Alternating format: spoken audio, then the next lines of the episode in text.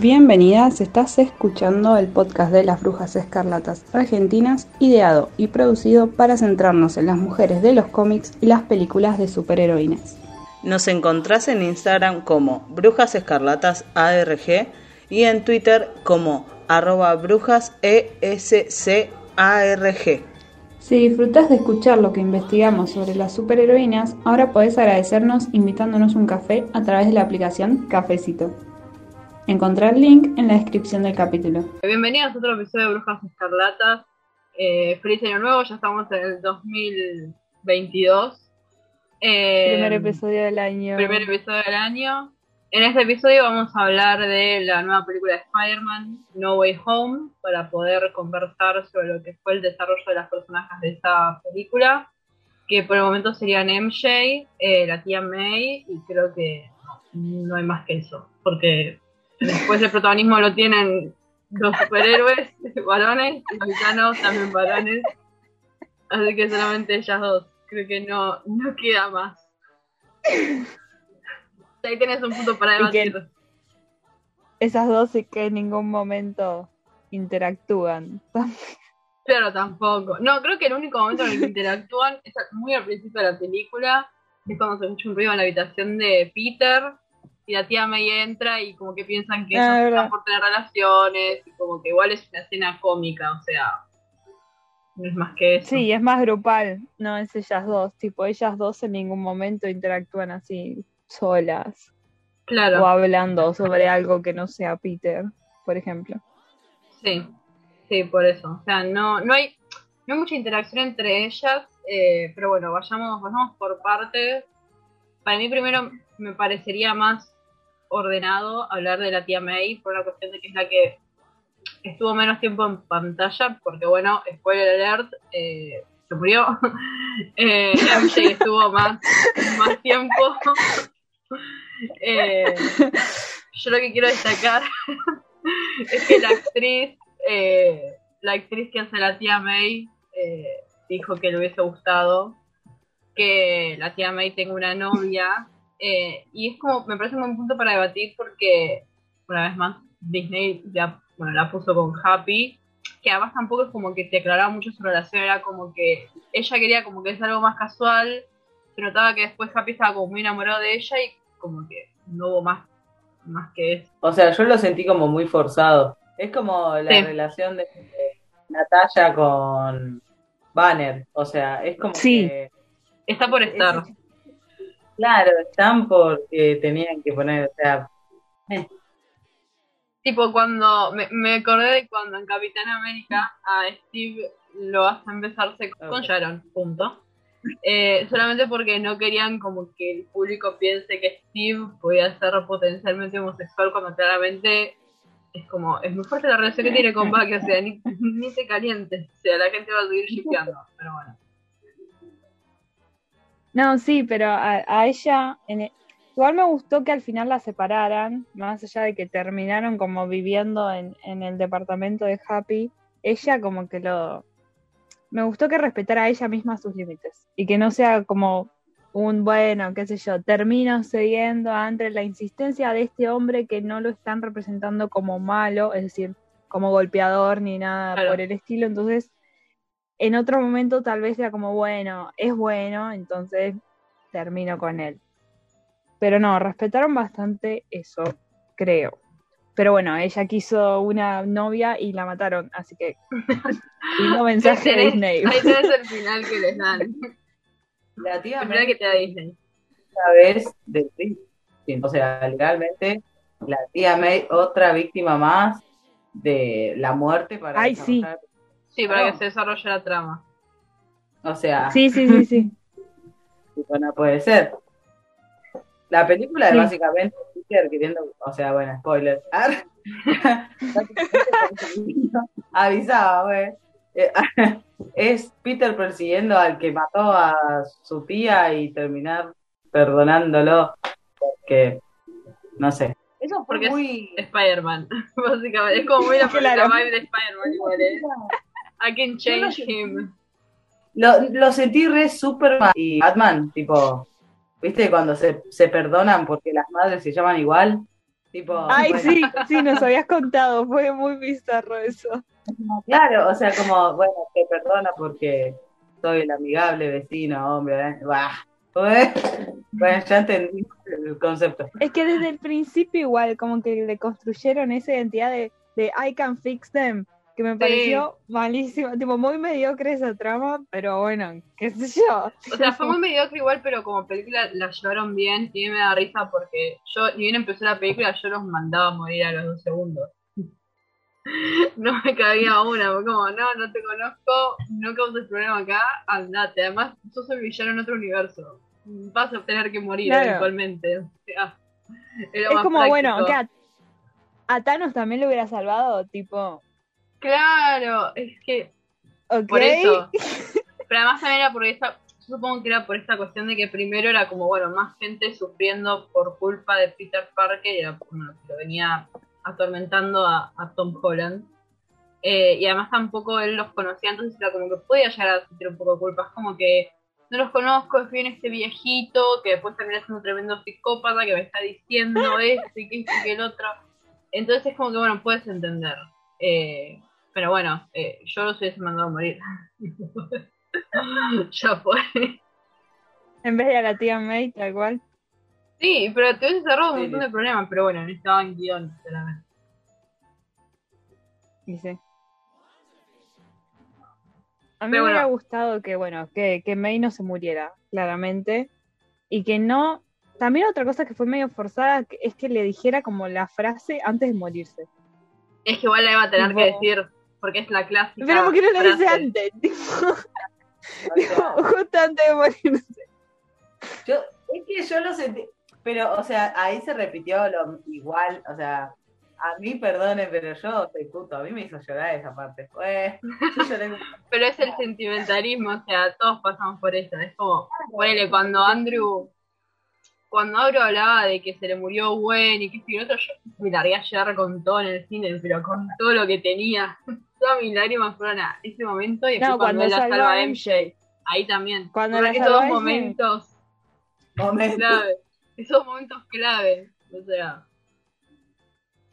Rota, o sea, rota por esas escenas, ¿qué se le va a hacer? que sí. Y además también fue muy obvia la forma en la que avanza la trama a partir de la muerte de la muerte de la tía May. O sea, es como Sí. Un montón. Igual también la película dura como dos horas y media, como que tiene eso. No sé si quiebres, pero como esos puntos que si te das cuenta que son muy evidentes. Es como, bueno, está bien, matala cuando quieras. Pero también creo que en algún punto eh, es una de las cosas, porque yo lo que hablé más de una vez sobre el Peter Parker de Tom Holland es que es un pibe que siempre tuvo todo arriba, nunca le faltó nada, es como que no llegas a empatizar ni en pedo con el Peter Parker de Tobey Maguire o el de Andrew Garfield, es como que ellos eran más reales en algún punto y para lo que fue al final de la película como que Tom Holland es más real porque vive solo, no tiene nada, no tiene los trajes de Tony porque eh, no los reconoce a él, por esto de que todo el mundo se ve quién es Peter Parker y quién es, ah, no quién es Spider-Man, pero digo que él era Spider-Man y que este el otro.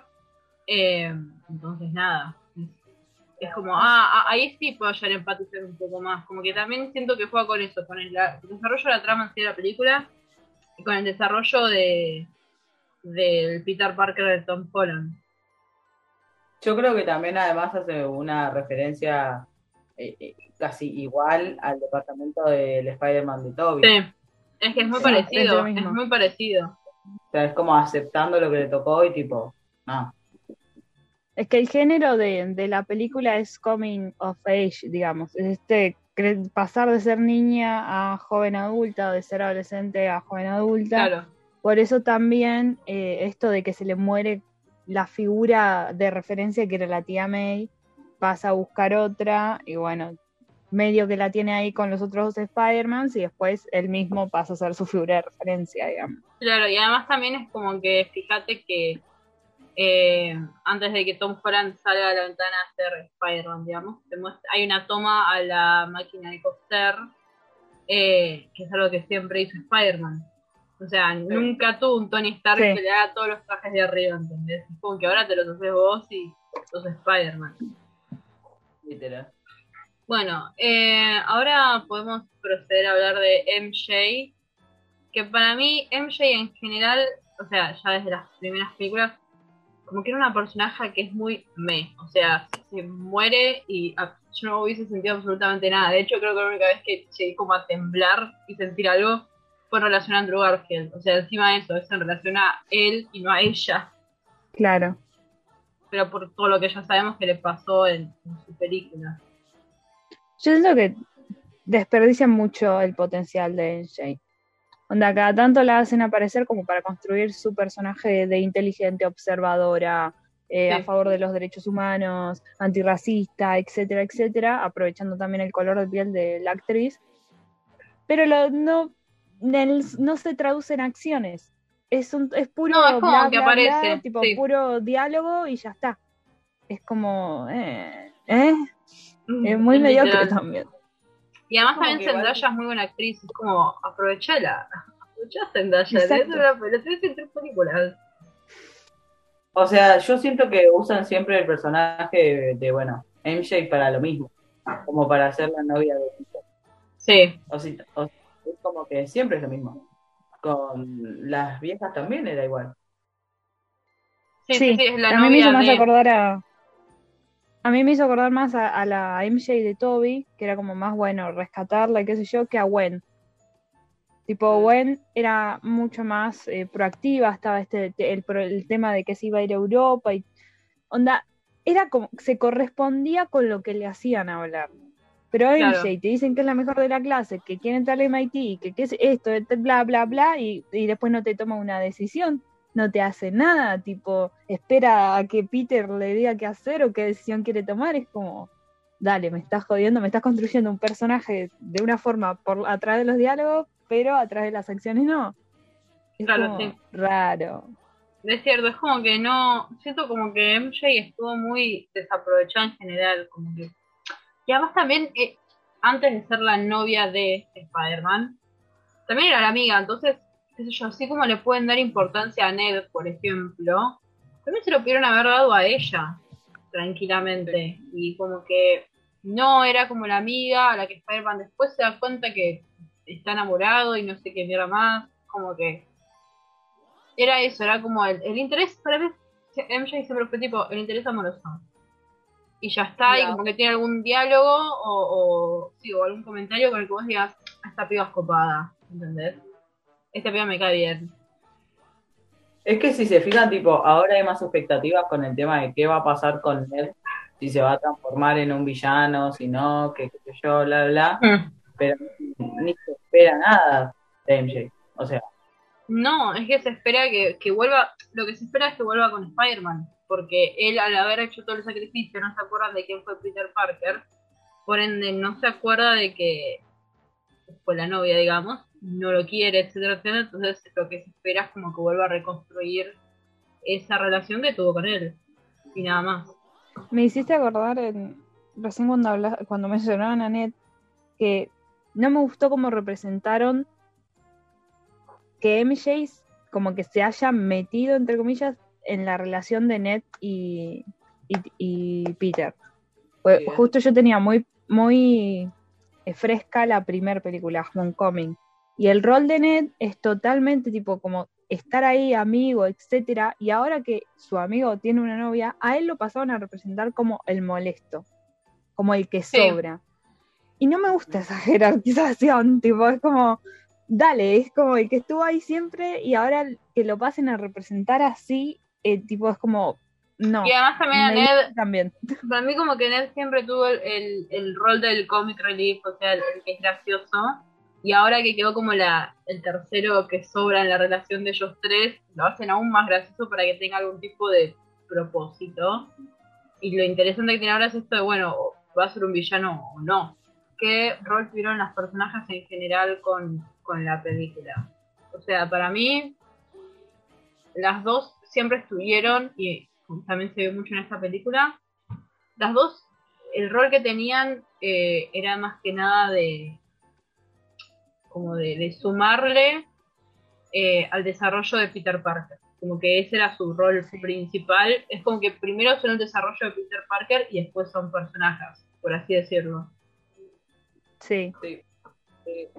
sí, totalmente. No, no tuvieron ningún tipo de desarrollo aparte que no, no sea cuidar a Peter y querer a Hmm. Peter y amar a Peter, bla, bla, bla, bla. Sí, como mucha figura materna también. A- aunque MJ sea, haya empezado siendo una amiga y después una novia, es como que también aparece un poco su rol de cuidadora eh, en De esta novia película. perfecta. Claro, de novia perfecta, ahí está. Más que nada en esta Tipo- película que, que la novia. Onda, hay que dimensionar que MJ estaba como arriesgando su futuro profesional, su carrera, al estar con él, y, es y lo presentan como, sí, no me arrepiento de nada, sí, lo haría igual. Sí, como Onda, si nada, además, decisión ¿eh? que. Claro, porque Fácil. se parece, tipo, ah, me voy a comprar, ¿entendés? Es como, Onda, no problematizan nada.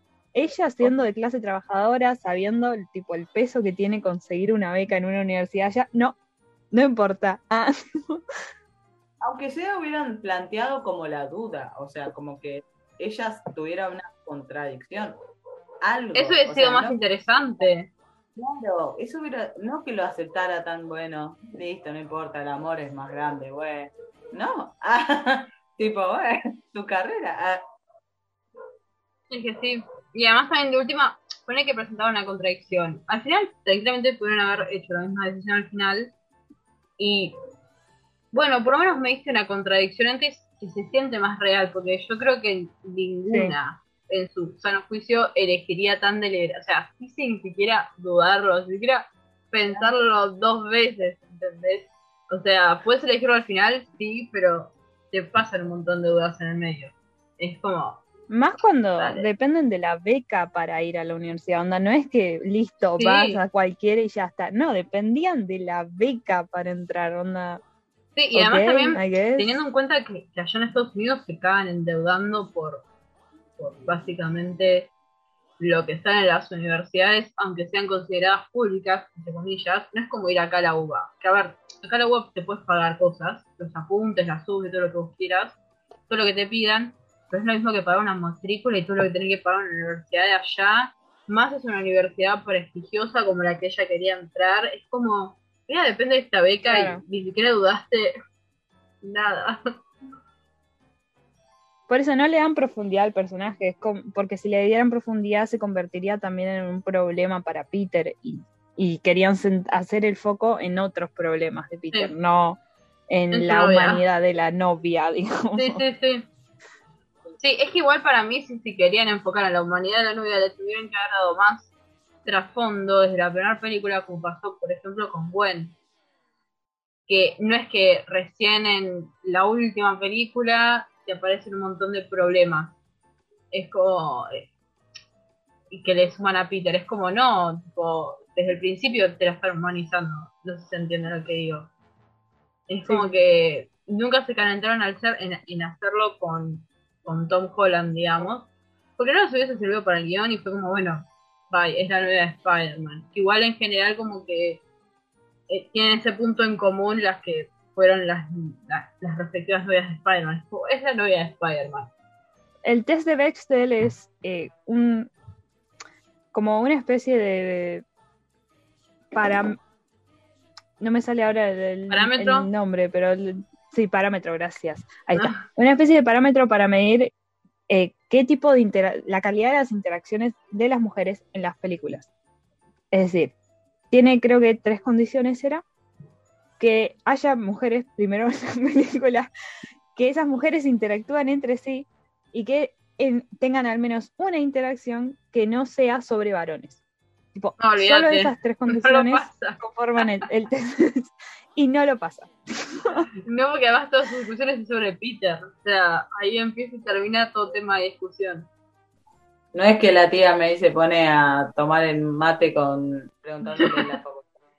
Claro, no sé, ¿por qué querés ir al MIT? Tipo, qué sé yo, ¿qué querés hacer después? No, no, no, no. Nos estamos hablando igual de una personaje que es Lola, creo que se llamaba, que era la abuela de Ned. Que apareció ahí como un Sí. Pero toque. también, sí, como que aparece un toque, pero también fue muy fue. el, el comic relief. O sea, para cagarte de risa Sí. en esa escena en la que solamente entendés que están entrando a Andrew Garfield y Tobey Maguire y ya está. O sea, Es, es como el, sí, sí, sí. el rol que le dieron. Pero bueno, estuvo, a ver, hay que mencionar la pobrecita. ya que te- tipo, tenemos dos, bueno, dos y media, aunque sea, tipo dos y un cuarto, ¿no? Y una escena y ya está. Eh, pero bueno, sí, eso, no pasa el test. Igual la mayoría de las de Marvel no, la, no lo pasan. Solo lo pasan, No. creo que Black Widow y Black Panther. Sí. Son las únicas dos que pasan el test. Ah, eso fue lo que habías pasado otra vez del TikTok, ahora que me acuerdo. Sí, ese fue el video que les mandé. Sí, sí. Ese, ese habría que publicarlo en historias. Vamos a publicarlo, pero Sí, seguramente lo publiquemos. Estén porque atentas. sí. Porque sí, es, es, es- Tiene mucha razón, es como. Sí, Yo sí, no, o sea, es como lo del, eh, como lo del Fridging, tipo, ahora no puedo dejar de verlo. Lo veo ¿Viste? ¿Viste? lo ves en ¿Cómo? todos lados. Claro, literalmente, o sea, Sí, nos matan para que ellos puedan crecer. Es como, ok. eh. voy a parar de ver esto también, tipo, voy a estar pensando a ver si interactúan. Sí, si hablan sí. de algo más que se- no sean varones, tipo. Bueno, pero fíjate es que es un montón. pues. Fíjate que en, en la primera de los Avengers, la única mujer es Natalia. O sea, Sí. ya, Sí. ni- ya no hay chance de que tenga interacción con otra. Por, por ahí, tipo, hablando nada que ver, pero, o sea, si se dan cuenta siempre, no sé, Tony y Capitán América tienen como, o sea, como esa amistad medio, medio gay. Sí. Nunca desarrollan una, bueno, poner que amistad o lo que sea entre Natalia y Wanda, por ejemplo. No, no hay chance. No. De hecho, lo único, lo único que, que te dieron, Lo único que hace es estar pegada a visión, y es Sí. lo único que hace. Sí. Pero yo voy a decir, creo que hay un video donde, eh, o una foto, yo no me acuerdo bien, en, era No, un troll, era una, era que, una escena borrada, creo. eh, que Wanda tenía la campera Natalia, una, una vuelta así era, o al revés. Sí, sí, sí, que sí. Wanda tenía sí. sí, sí. Y encima es una escena borrada. Encima, encima. Encima de esto, o sea, no, no te dan absolutamente nada. Después también me pongo a pensar y en Thor, la primera que es cuando aparece Natalie Portman con eh, Ah, No esas también, sí, cierto. que Esas hablan también y pasaban el test por, por eso, porque eh, ¿Pasaban el Natalie y, Ah. y sí, pero porque Natalie y ay, Natalie Portman no, su personaje y la otra y Darcy sí, eh, hablaban de ciencia, tipo entre ellas, porque Ah, sus es personajes tenían esa cuestión. claro, yo iba a decir Pero que si no, para no lo mí, pasaba. claro, yo iba a decir que para mí en realidad ellas no hablaban de, de ay, ¿cómo era? Como que no hablan de otra cosa que sea de Thor, porque era la trama principal básicamente. Igual las de Thor las vi una sola vez, son tan horribles que no las quise volver a ver, excepto por Thor Ragnarok. Eh, pero para mí como que no lo pasaban por eso, era como que si hablaban ellas dos hablaban de Thor y todo el problema que estaban teniendo, etcétera. Sí, igual el test, tipo, es, tampoco es como el mejor parámetro para medir, porque con que haya una escena, tipo, o un diálogo que sea de dos mujeres Sí. hablando sobre, no sé, el Te clima, conformas con ya poco, está. boludo. tipo. Sí, sí, sí, Pero bueno, tipo, te reconformas es como para que se entienda la dimensión de, de la calidad de las películas de Marvel en ese sentido. Porque no hay relaciones, o sea, entre... Todas salen mal, básicamente, porque tenés, qué sé yo, a Gamora y la hermana, que básicamente se odian hasta casi el final, ¿ve? También. Sí. Y además te hablan entre ellas, hablan del papá. O sea, También. los daddy issues. No tenés más que eso. Y encima vieron que ahora eh, dijeron que iban a profundizar en la relación lésbica de Ayo, Sí. la que habíamos, eh, de la que habíamos hablado en el capítulo de Black Panther. Bueno, Sí. y obviamente saltaron todos a que no querían que fuera así, porque lo, iba, lo van a hacer para la segunda de Black Panther. Eh, ¿Sorprendidas? No. No. no, para nada.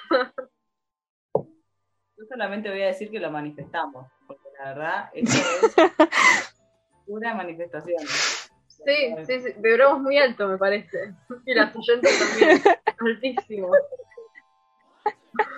Porque yo cuando leí, igual me, me sorprendí. Antes de que todos le tiraran hate, después me parecía como impredecible. eh, me, me sorprendió, dije, Sí, yo creo Totalmente. que Eternals de alguna forma eh, como que marcó cierta ruptura con lo que es la inclusión y como que creo que se, se nos va a dar. El mundo se nos va a dar. más les vale que se nos dé. Porque además, supuestamente, eh, América Chávez va a aparecer en Doctor Strange, así que, Sí. así que bueno. Eh, bueno, quedan ocho minutos y nos quedaría hablar de qué nos hubiese gustado ver en, en las personajes. Es un poco lo que estuvimos hablando, pero como para cerrar y armar una A mí me, conclusión. ya lo dije, creo que ya lo dije, pero lo repito, a mí me hubiera gustado ver que MJ use su inteligencia y no la deje a un lado por su varón, básicamente.